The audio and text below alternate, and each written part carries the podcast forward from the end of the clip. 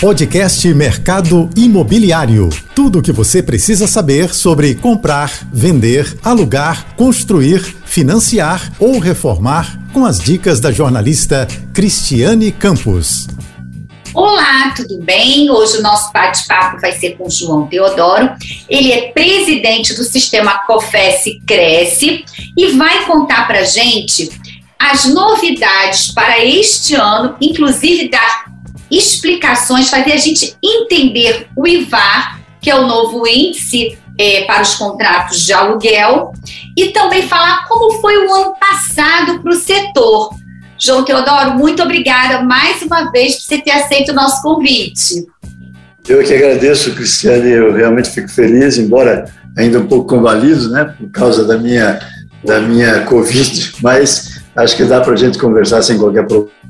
Agradeço. E te agradeço Agradeço pela gentileza de me convidar e cumprimentos a todo o pessoal que está te assistindo, né? Está nos assistindo. É verdade. E, e Vamos tentar. obrigada. Vamos tentar esclarecer. Ok. Sim, obrigada assim, por seu empenho, né? Já que você está se recuperando ainda aí da, da Covid. Mas vamos lá. O índice, o IVAR, né? Que é o índice é, de variação de aluguéis residenciais e que é, ele é do IBRE, né, é, vinculado à Fundação Getúlio Vargas. E eu queria que o senhor falasse para a gente um pouquinho, porque é, a gente sabe que o mercado, é, o IGPM se tornou né, o, como se fosse o índice do, do aluguel, né? Na pandemia, tivemos aquela, né, é, todo mundo, né, fomos pegos de surpresa, e aí havia até a possibilidade da substituição pelo IPCA naquele momento mas também dividia opiniões.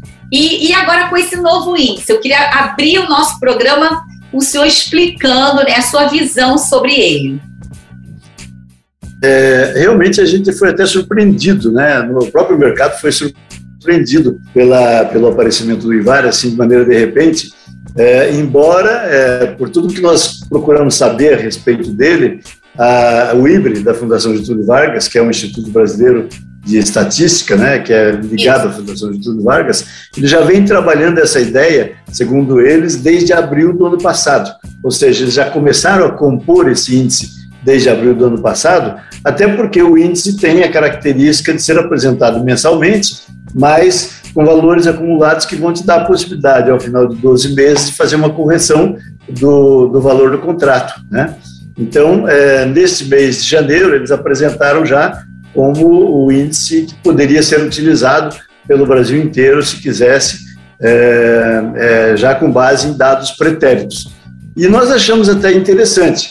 Claro que eu não estou falando aqui em nome de todo o mercado imobiliário, porque cada um tem que fazer sua própria avaliação, né? as próprias imobiliárias que trabalham no mercado de locação têm de fazer suas próprias avaliações e ver se vale a pena ou não vale a pena. Mas, na nossa concepção, o índice ele é bem interessante porque, ao contrário do IGPM, por exemplo, vamos falar um pouquinho do IGPM para voltar Sim. depois do IVAR, ok? O IGPM é um índice muito peculiar, porque ele baseia-se, é, ele se baseia 60% da sua composição em produtos no varejo, no, no atacado e produtos justamente é, mais exportáveis, né? E, obviamente, hoje nós temos um problema muito sério com a variação cambial, que foi lá para as calendas, hoje nós estamos um, um dólar quase a seis reais, Verdade. isso influencia muito no preço desses produtos. E isso compõe 60% do, do, do nosso IGPM. É, então, ele, ele, provocou uma distorção muito forte na valoração do, do índice do IGPM, que considera somente 30% de produtos do varejo e outros 10% é, relativamente à indústria da construção civil, que também está com problemas atualmente por causa dos insumos Verdade. para a construção civil, que também tiveram alguns produtos, elevações aí de 150% até 200% é, nesse período que nós estamos saindo aí da pandemia. Então, isso distorceu. Aí as pessoas me perguntam, mas por que, que o IGPM tem que ser é, para o aluguel? Não tem. Na verdade, a Lei 8.245 não me falha, no artigo 80, ela deixa bem claro que a escolha do índice é livre, né? ou seja, quando você faz o contrato, você escolhe qual é o índice que você quer colocar, inclusive você pode até dizer, não, eu não quero nenhuma correção, eu vou discutir isso a cada ano com o meu é, inquilino ou com o meu locatário, enfim, é uma possibilidade também. Eu nunca vi nenhum caso desse, mas é uma possibilidade. Ah, o Brasil, ele está... ah, desculpa cortar o senhor, mas há essa possibilidade também no contrato. Ah, com certeza, com certeza. As partes é que decidem. Bom, vou deixar para corrigir no, no, no, vencido ano, nós sentamos e discutimos. Pode ser feito assim também. Agora, ah. óbvio, as duas partes têm que estar de acordo com isso. Né? Mas o mercado imobiliário, como o IGPM sempre foi, sempre não, mas em, em, boa parte do tempo ele vem sendo menor do que o IPCA, que é o inflacionário propriamente dito, então ele obteve a preferência de todo se institucionalizou. Hoje todo o mercado imobiliário praticamente adota o IGPM como um índice básico para a correção dos aluguéis. Só que com essa distorção tanto que ele até ganhou esse nome do índice, desculpa contei o seu mais do índice do aluguel, né? Quando há o, né, o índice do aluguel. É. ficou com essa, com essa tarja, esse, vamos esse estigma, é. né? É.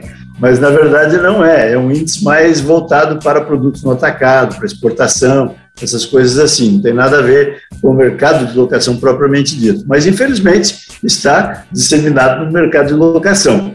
E aí causou essa convulsão social toda aí com relação a aplica-se o GPM ou vamos transformar, vamos, vamos aprovar uma outra lei que obrigue o IPCA. Só que o problema do, do desse obrigo IPCA pode também ser uma, uma, um tiro no pé, porque o que pode acontecer? Por exemplo, esse ano, se você for verificar os números, você vai ver que o IGPM subiu no ano passado 17,76%. E o IPCA subiu 10,05, se a memória não me falha. Pois Ou seja, não está assim, não tá assim tão distante, né? Daqui a pouco dá uma virada e o IPCA passa a ser de novo maior do que o IGPM. Entende? Então, é muito complicado você criar uma lei, por isso que nós fomos contra. Eu até escrevi um artigo sobre isso, dizendo que nós somos contra o estabelecimento de uma lei que obrigue uh, os contratos a terem base no, IPCA. Né? Eu acho que os contratos têm que continuar livres e cada um decidir qual é o índice que vai ser aplicado. E aí vem agora a, a, a Fundação Getúlio Vargas, né, por meio do IBRE, e diz: olha, nós compusemos um índice e vai ser feito assim, assim, assim. E eu gostei da forma com que o índice vai ser feito. Eu não sei se você prestou atenção nisso, mas ele não se baseia em nenhum outro preço de, de produto ou de serviço ou de mercado Sim. ou qualquer outro índice. Ele se baseia exclusivamente na questão locatícia, no foco, né? que é a ah. questão locatícia. Então, como ele faz? Por exemplo, nós temos hoje, pega uma capital como Curitiba, eu estimo que nós devemos ter é, mensalmente aí 7, 8 mil contratos novos de locação, né? Então, esses contratos novos de locação, eles são negociados na hora de você assinar, proprietário e inquilino, né? Sim. E vão dizer, olha, o valor desse imóvel aqui é 10 mil reais o aluguel, ou 2 mil reais, ou 3 mil reais. Aí você pega os metros quadrados desse imóvel e calcula qual é o preço do metro quadrado que está que tá acontecendo ali. E também pode separar por tipo de imóvel. Você pode pegar um imóvel mais antigo, mais novo, enfim, características do imóvel. Tem vários, vários fatores que podem influenciar no preço. Né? Ah. Mas você tem como ter um preço que foi estabelecido médio por metro quadrado naquela região, entendeu? Naquele determinado espaço, você tem um preço médio por metro quadrado. Aí no mês seguinte você faz a mesma coisa, com 7, 8 mil contratos. Então você vai ter um novo preço né, de metro quadrado. E você vai ver, bom, subiu ou diminuiu, ou permaneceu igual. Né? Os valores que forem contratados é que vão te dizer se subiu ou se não subiu. Mas não tem nada a ver com o resto da economia. O que vale dizer, quando você faz um processo dessa natureza, o que vale é o meu potencial de pagamento como locatário e o seu potencial, hipoteticamente, como proprietário de receber aquele valor que eu estou propondo. Se você concordar, é porque é suficiente para você. Né? Sim, e se sim. você me propõe um valor que eu não possa aceitar, eu lamentavelmente não vou firmar o contrato.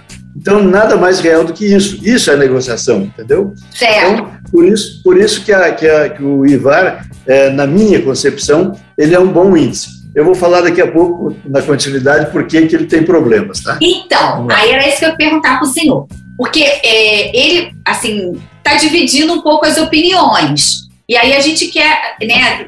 O senhor está sendo o primeiro que a gente está é, trazendo para tratar também desse assunto. A gente quer escutar, né? É, outras opiniões também, porque assim, como é que fica essa relação inquilino e proprietário? Porque, como o senhor disse, ele vai retratar realmente o segmento de, de aluguel e que tem que ser uma coisa boa para os dois lados, tanto para o proprietário que investiu no, né, no imóvel para colocar para alugar. Muitos a gente sabe que tem muita gente que tem isso como uma aposentadoria, que sofreu muito né, lá na, né, no início da pandemia, mas graças a Deus né, todo mundo foi sensível para um lado, um lado e outro, e aqueles poucos que não foram tiveram que recorrer à justiça. E, e para o inquilino também. Então, como o senhor disse, é uma negociação mas parece que ele não ouviu. É, parece que são algumas capitais, não é isso? E, e talvez isso não represente a realidade naqueles locais que não tiveram essa análise. É isso na, ou não? Na verdade, esse é o ponto negativo. Né? Esse tá. é o ponto negativo do, do índice, porque ele, ele, inicialmente, pelo menos por enquanto, né? Tá. Eu acredito que isso vai mudar com o tempo. Mas por enquanto, ele congrega só é, São Paulo, Rio de Janeiro, Belo Horizonte e Porto Alegre, se a memória não me falha. Sim. São quatro capitais. E enquanto que o IPCA, por exemplo, é, ele agrega nas suas consultas, as capitais no Brasil inteiro, entendeu? Então há uma diversificação. E a gente tem que entender isso também, né? A própria, o próprio IBE certamente sabe disso, né? porque eles trabalham com outros índices também, Sim. que os preços, por exemplo, são diferentes dos preços é, locatícios de São Paulo ou né? É, aqui no Sul, por exemplo, Santa Catarina, Rio Grande do Sul, tendem a ser um pouco maiores do que em outras regiões é, menos favorecidas do ponto de vista econômico. Então, isso distorce efetivamente. Então, se você pega um preço só de quatse capitais, né, baseia-se em contratos só de quatro capitais, e, e, são capitais muito grandes, São Paulo, Rio de Janeiro, Belo Horizonte Porto Alegre são das principais capitais que nós temos no Brasil. Então, obviamente, você está relegando ao desprezo regiões importantíssimas do ponto de vista de avaliação do valor. Então, é preciso que no futuro é, quer continuar o cálculo desse índice e quer que ele se sente como um índice utilizável pelo mercado, ela tem que estender. E o ideal mesmo seria que ele fosse feito regionalmente. Ou seja, você pegar, é, por exemplo, a região Nordeste, a região Norte, a região Centro-Oeste, a região Sul, ou seja, cada região você ter o seu próprio índice e depois ter no geral, obviamente, né, em função dos, dos regionalizados, você compõe o geral, mas ter os próprios índices regionalizados, porque as realidades são diferentes e, obviamente, os preços são diferentes também em função dessas realidades. Né? E, e, uma outra pergunta, por exemplo, para os contratos é, comerciais, é possível também aplicar o, o esse índice ou, ou não? Veja, é, é uma questão de opção também do também. inquilino e do proprietário, porque o, o, primeiro estudo que foi feito, o lançamento do, do índice, ele foi feito com contratos de aluguéis residenciais. Né? Tá. E, então, é preciso dar uma estudada nisso. É, mas, geralmente, né, quando se trata de índice de correção de valores, há uma certa similaridade, não tem tanta discrepância entre comércio e, e residência. Uh, o grande problema é que a economia é variável. Quando a economia está é, enfraquecida, o valor dos aluguéis comerciais despencam. Quando ela está superaquecida, os valores se elevam, entendeu? Entendi. Então, há uma, há uma distorção temporal aí bastante interessante a ser considerada no caso dos imóveis é, comerciais. Talvez fosse interessante que houvesse dois índices, um para imóvel comercial e outro para imóvel residencial. Agora, uma consideração interessante que as pessoas às vezes esquecem de fazer é quando você usa o IPCA, por exemplo, que é o índice inflacionário, é, ele é um índice muito poderoso, porque o IPCA hoje leva em conta o preço no varejo de mais de 400 itens de produtos, entendeu? Isso, obviamente, cria uma força para o índice, né, de modo que ele seja o mais uniformizado possível em termos de, de composição de preços.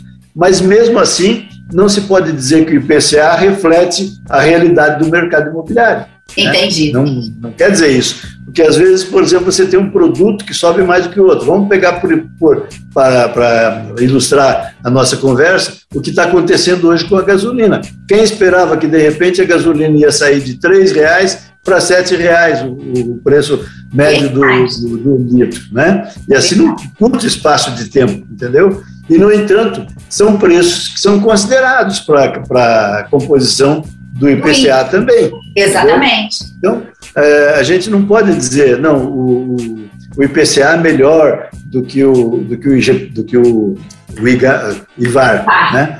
Porque é, eu acho que o IVAR, no fundo, vai acabar sendo melhor porque ele é específico, ele é dentro do foco locação, entendeu? Mas é uma opinião minha. Eu acho que, obviamente, vai depender aí de cada, de cada administrador de imóveis, de Sim. cada inquilino, discutir isso na hora que for fazer a sua composição de aluguel. De aluguel. A, a, grande verdade é que o índice é totalmente livre, você só tem impedimento legal para utilizar a variação cambial e é, vinculação ao salário mínimo. De resto, não há nenhuma proibição. Tá, e aí, já que a gente está falando desse assunto, por exemplo, ele também só vale para os contratos novos, não é isso?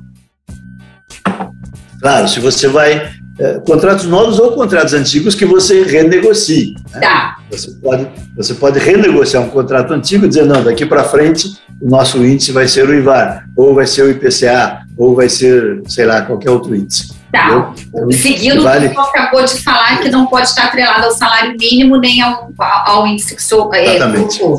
Mas Agora, aí... os, contratos, os contratos novos também, é bom, é bom deixar bem claro que o, o proprietário pode dizer, não, eu não quero esse índice. Aí o imóvel dele não vai ser alugado para aquela pessoa, para ninguém que não queira, para ninguém que queira o índice, né? Sim. Obviamente. Né? Então, Entendi. Há esse tipo de característica no mercado. Por isso é bom as imobiliárias, porque as imobiliárias têm uma capacidade negocial bastante interessante na hora de fazer uma locação, entendeu? Porque o nosso trabalho é mediar interesses, né? É verdade. Uma parte de outra, seja para venda, seja para locação, para qualquer tipo de negócio imobiliário. Então, quando você confia o teu imóvel para ser locado por uma imobiliária, você acredita que essa imobiliária, e pode ter certeza nisso, ela está preparada para defender os teus interesses como proprietário e, na medida do possível, defender também os direitos do locatário, né, na hora de fazer o contrato, entendeu? Tá. E, e pegando carona nisso, antes da gente entrar, a gente já vai fazer um pequeno intervalo.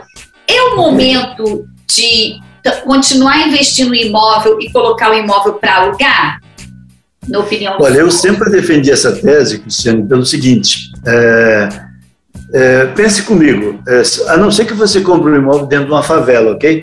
Tá. Mas se você comprar um imóvel bem localizado, não tenha dúvida, se você pagar por ele 100 hoje, é, 100 mil reais hoje, daqui a um ano ele vai estar valendo 110, 115, 120, com toda certeza ele não vai cair de preço, entende? Porque existe uma coisa de valorização do local que a gente tem que considerar na hora que você faz uma aquisição imobiliária. Então você tem é, imediatamente essa valorização é, que é própria do investimento imobiliário. E aí você aluga esse, esse bem imóvel. Hoje, por exemplo, apesar de que a realidade no mercado financeiro mudou bastante, mas mesmo assim ainda é vantagem você, você ganha mais hoje locando bem um imóvel bem localizado do que aplicando o seu dinheiro em qualquer investimento financeiro, entendeu? Então, eu acho que ainda é muita vantagem comprar para locação.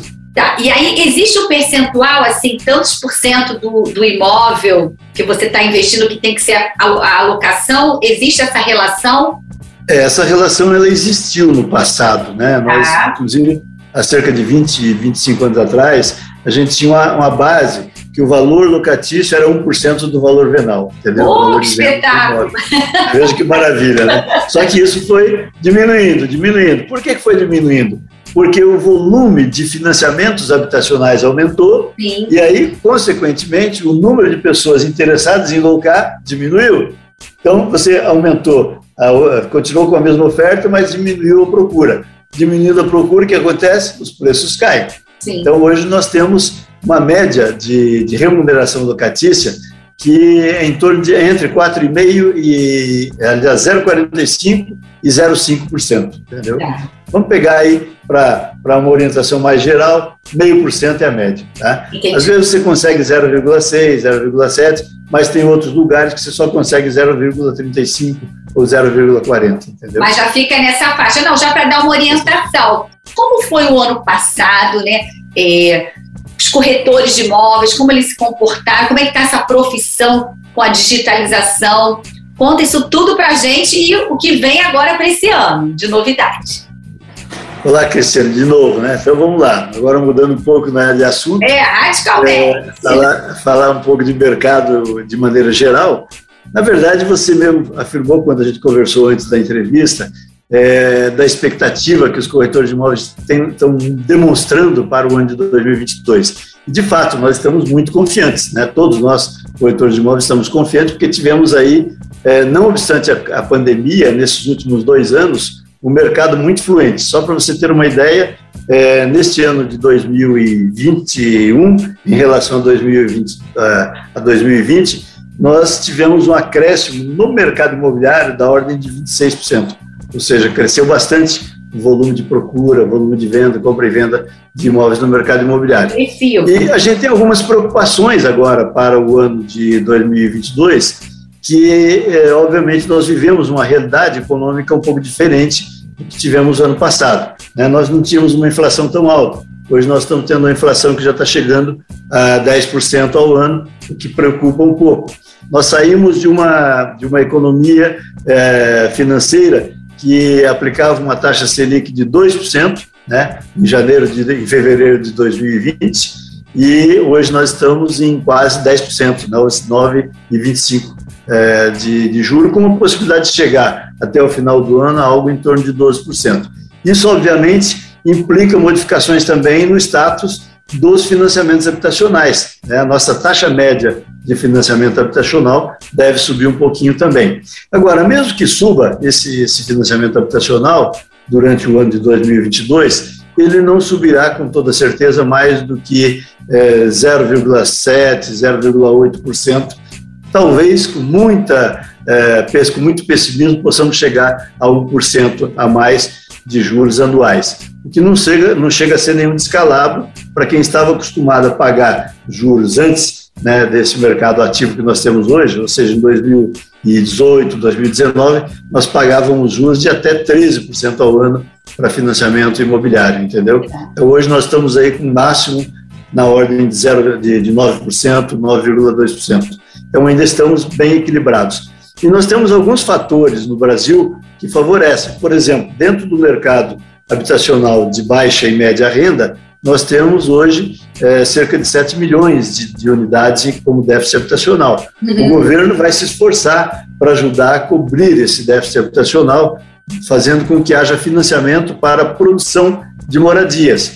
E, obviamente, vai produzir esses financiamentos com juros, é, principalmente nesse ano de 2022, que é o que nos interessa nessa conversa, com juros bem razoáveis, porque nós estamos vivendo um ano político, né, um ano é. de eleição. E isso favorece para efeitos de eh, participação do governo em qualquer atividade privada. Então, é provável que não haverá grandes mudanças na concessão de crédito, senão aumento da concessão de crédito, que vai favorecer a compra imobiliária também. Então, eu acredito, sinceramente, que nós vamos ter um mercado diferente do que aconteceu é, no ano de 2021, com toda certeza. E eu até arrisco a dizer que nós poderemos ter aí, com todos esses problemas que estamos tendo, um crescimento aí da ordem de 10%, 12%, com toda certeza.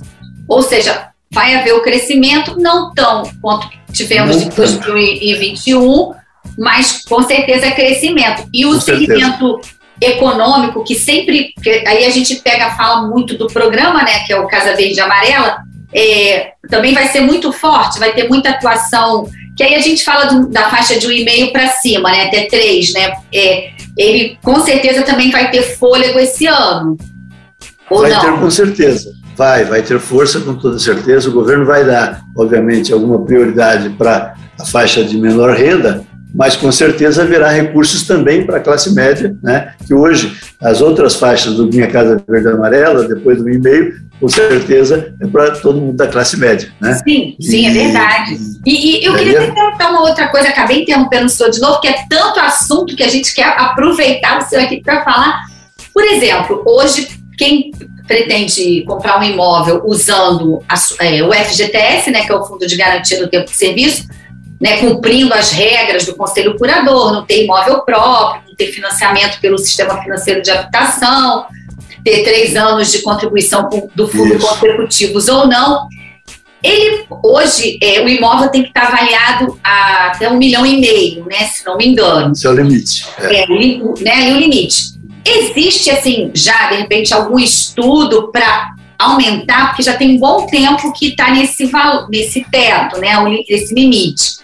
É, mas não tem um, não tem um tempo tão grande, é, Cristiano. Ele deve estar nesse teto aí há mais ou menos um ano e dois meses, um ano e três meses. Tá. Então, eu não vejo assim grande espaço para aumentar imediatamente esse teto. Né? Não seria necessário nesse momento, não, não é uma prioridade. Tá? Claro, claro, claro que ajudaria talvez o mercado, mas eu acho que não seria prioridade do governo esse aumento de teto nesse momento. Tá? E, e cá entre nós, um imóvel de um milhão e meio hoje é um bom imóvel, né? Então, atende bem, atende bem a classe média. Eu não creio que haja, que haja qualquer modificação nesse contexto. Não. Então está dentro mesmo do, assim, do mercado, dentro. né? Bom a gente fazer da realidade do mercado, né? Tá. E, e uma outra coisa também, assim, como é que, com toda essa digitalização, tudo que a gente teve que, que o mercado né, já vinha fazendo a compra, tentando, caminhando para compra online, aquela coisa de sem sair de casa para dar mais conforto, ele acessava, enfim, né, os corretores também cada vez mais profissionalizando mais, né, com toda a tecnologia. Como é que está isso, assim, a perspectiva para esse ano? É, continua hoje também, é, tem imobiliárias que até estão no modelo híbrido também, né, tantos dias presenciais e outros o, o corretor trabalha remotamente. Como foi essa mudança assim, e o que, que se pretende para esse ano? Olha, Cristiane, na verdade, há muito marketing também nessa história de imobiliária virtual, essas coisas, é muito marketing, tá? Porque todas as imobiliárias, todas, 100% das imobiliárias hoje tá, tem trabalho eletrônico, entendeu? Tem trabalho é, automatizado. Então, é, só que quem é, faz essa propaganda, não, aqui é tudo 100%, 100% não existe, para começar. Né? É, mas, então, existe muito marketing em cima disso, que acaba resultando em mais investidores, aquele negócio todo, Sim. para a própria ampliação do negócio. Mas a grande realidade é que todo o mercado hoje está automatizado, todo. Não tem como você trabalhar mais sem utilização da internet, sem utilização das ferramentas que a internet vai disponibilizando a cada dia. Por exemplo, hoje nós podemos mostrar um imóvel virtualmente, né? Você caminha por dentro do imóvel, entre aspas, virtualmente. E agora nós já estamos falando aí, como é que chama, na meta, metaverso. Né? Isso. Né? Que, é, que é uma grande realidade. Eu até estou pesquisando sobre isso, porque os meus colegas têm me perguntado muito. Mas o metaverso nada mais é. Inclusive, tem alguma coisa aí que o pessoal diz que surpreende muito. Olha, venderam não sei quantos terrenos virtuais. Claro que terreno virtual não existe, é, terreno é terra, é, é, é algo, algo ali palpável, né? mas o terreno virtual nada mais é do que um espaço virtual onde você vai poder trabalhar o que você quiser, montar um restaurante, montar um restaurante virtual, obviamente, né? montar uma loja virtual, montar, enfim, o que você quiser, até uma discoteca, se você quiser, você vai poder montar virtualmente. Então, compra-se um espaço que o pessoal chama de terreno virtual. Então, essa realidade da virtualização do mercado imobiliário, ela chegou lá em 2020 ainda quando nós começamos a fazer isso que nós estamos falando agora, por exemplo. Essa, essa ferramenta já existia disponível, na, na verdade, mas a gente nem se dava conta disso. Não, tudo bem. Só que, de repente, nós fomos obrigados a nos isolar, né? E aí fomos obrigados a usar uma ferramenta que foi se aperfeiçoando nesses dois anos e hoje facilitou muito a nossa vida. Né? Eu, por exemplo, se tenho uma, uma reunião de diretoria de emergência hoje, eu não preciso trazer diretores do COFES de várias partes do Brasil para Brasília. Eu abro um link, como nós fizemos agora, Sim. nesse momento, e, e, falo com todo mundo ao mesmo tempo, entendeu? Então, essas coisas todas Hoje não tem como reverter, o mercado imobiliário está automatizado. E eu vou repetir, essa, essa conversa toda de que não, a minha imobiliária é 100% online, isso é conversa fiada, não existe. Porque a presença do corretor é fundamental. Quando você vai fazer um negócio, você precisa confiar em alguém